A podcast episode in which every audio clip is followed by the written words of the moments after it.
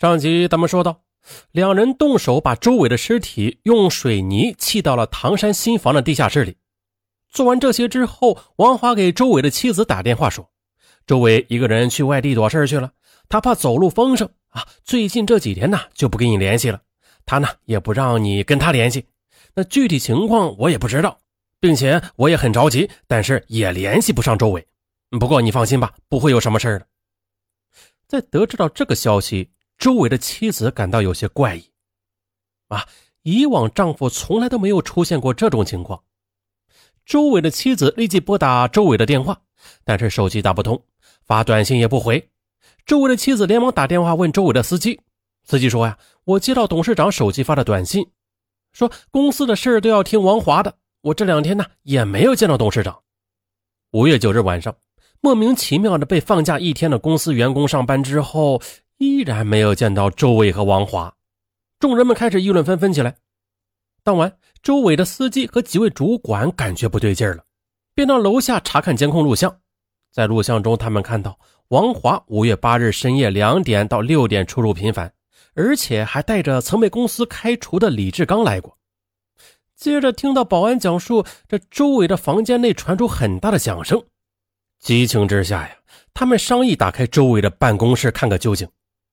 开门之后，他们才吃惊的发现卧室的地毯被剪掉了，床上和地上还有零星的血迹。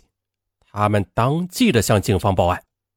警方到达现场之后，立即提取了周围房间里的血迹，接着通过王华用周围的手机给公司有关人员发送短信的内容分析，警方怀疑王华是骗取车钥匙及掩盖周围下落。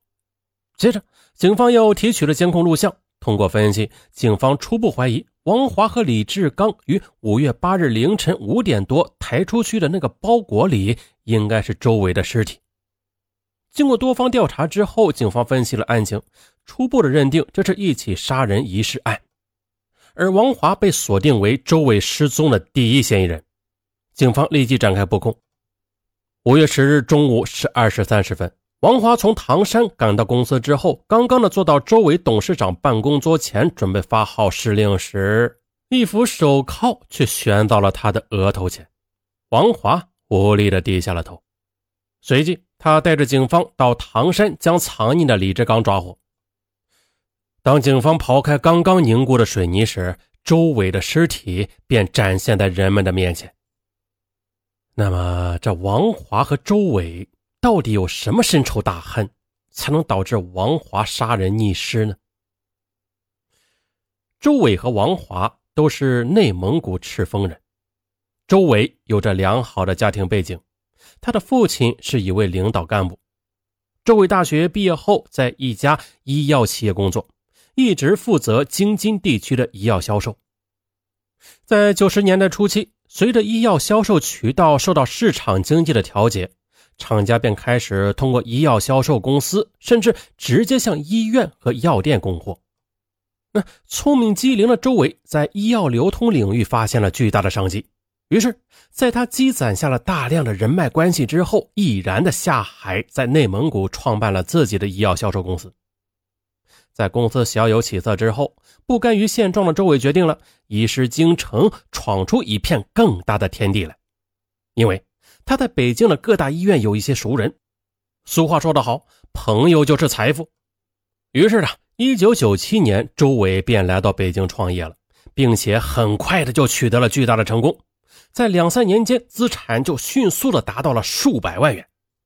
啊，这一下，成为京城老板的周伟身价倍增。那随着财富的增长和社会地位的提高。周伟也开上了轿车，有了专职司机和女秘书的周伟再次回到家乡，那已经是另外一番光景了。一九九九年春节期间，衣锦还乡的周伟忘不了自己的老朋友，当然也免不了召集当年的朋友一起畅饮。就在大年二十九日那天晚上的酒桌上啊，这周伟的一个叫王华的朋友一直闷不作声。那，说到王华呀，咱们也得介绍一下。王华生于一九六八年一月，比周伟小一岁。他们两个人早在二十年前就曾经相识，并成为哥们儿了。那很多年来，周伟一直关照着他。王华在大专毕业之后，先是在一家国营企业工作，后来企业破产。那尽管他的胆子也很大，什么事儿都敢干，但几年来不但混的是一贫如洗，甚至连女朋友都没有找到。落魄的王华见到在北京开公司、开着轿车、带着女秘书的周伟，自然是羡慕的要死啊。而周伟从朋友那里得知王华的悲惨境遇后，当即的在酒桌上拿起一个茶杯，倒满一杯酒。他真诚的对王华说：“兄弟，哥哥在北京就需要你这样的帮手。”你要是愿意跟哥哥到北京混，那就把这杯酒干了。哥哥是不会亏待你的。在我的公司里，我是老大，你就是老二。说完，周伟拿起杯子，站起来跟王华的杯子碰了一下。受宠若惊的王华二话不说，一口气先干了那一茶杯烈酒。他红着眼睛说道：“嗯，哥哥，我听你的。”说完呢，这眼泪一下子就涌了出来。激动的王华没有想到，几乎走投无路的他，竟然会绝处逢生，遇到了周伟。而意气风发的周伟在北京发迹之后啊，除了在朋友面前大摆宴席的显摆了一下，其实他也想在自己有能力的时候帮助一下自己的哥们儿和亲友。他觉得，从事医药销售行业最重要的是手下的人要跟自己一心一意。再就是在关键的时刻扶一把自己的亲友，也是自己力所能及的事情嘛。当天酒后啊，周伟便带着王华回家，两人彻夜长谈，甚至第二天，周伟硬留着王华在自己家过了春节。到了大年初一，又准备了很多年货，驱车一百多里，把王华送回了乡下老家。这个春节之后，周伟从老家带着好几个亲友来到了北京。当他们第一次坐上轿车进京时，对周伟的那种感恩戴德和唯命是从，这使周伟的心里得到了空前的满足。而周伟觉得，这些生活在贫困和落魄境地的亲友才是最可靠的，因为是周伟带着他们到北京来，看到了大都市的花花世界呀，更是给予了他们成功的机会和财富啊！啊，这种赠予或者施舍的感觉，对于已经成功的周伟来说。仿佛就是一种慈善事业，啊，他的心理上的感觉太美妙了。带着王华他们来到北京之后，周伟把公司一些重要的岗位都安插上了自己的亲友，同时呢，给王华的待遇是最高的。因为起初周伟的私人公司规模相对小，只有周伟一个老总，啊，虽然没有给王华安排什么职务，但周伟在公司全体员工面前宣布了他们之间的兄弟关系。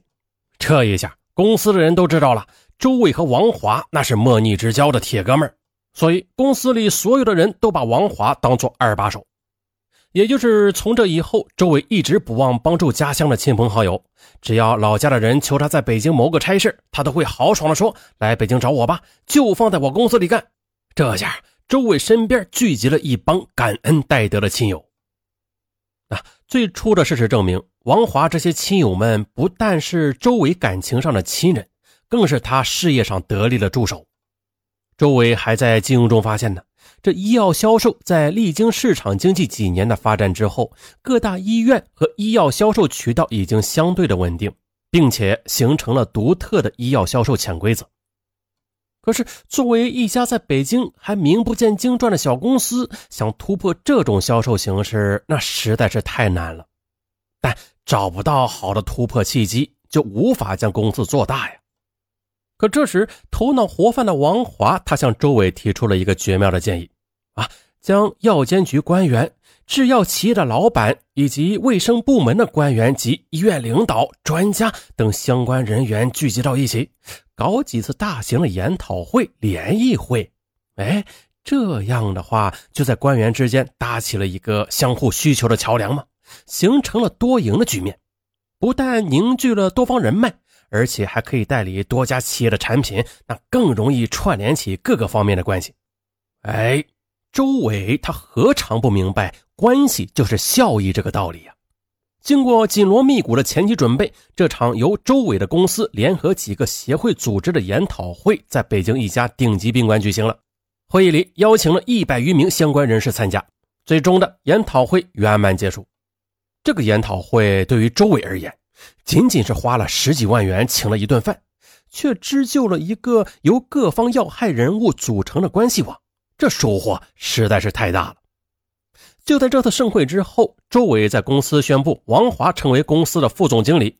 因为公司规模较小啊，也没有什么正式文件，只不过是口头任命而已。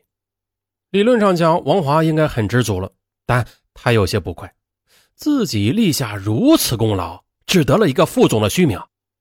于是，此后的几年里，王华虽然是副总，虽然在公司发展中立下汗马功劳，但他明白自己只不过是个比别人多拿一两千元的高级打工仔而已。因为啊。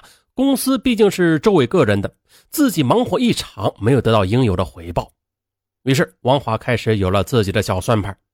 而此时生意越做越大的周伟并不清楚王华的想法，反而的把几个重要品种的药品销售交给王华全权经营。转眼间到了二零零五年，正在周伟的事业如日中天的时候，他怎么也没有想到，他的第一次危机也悄悄临近了。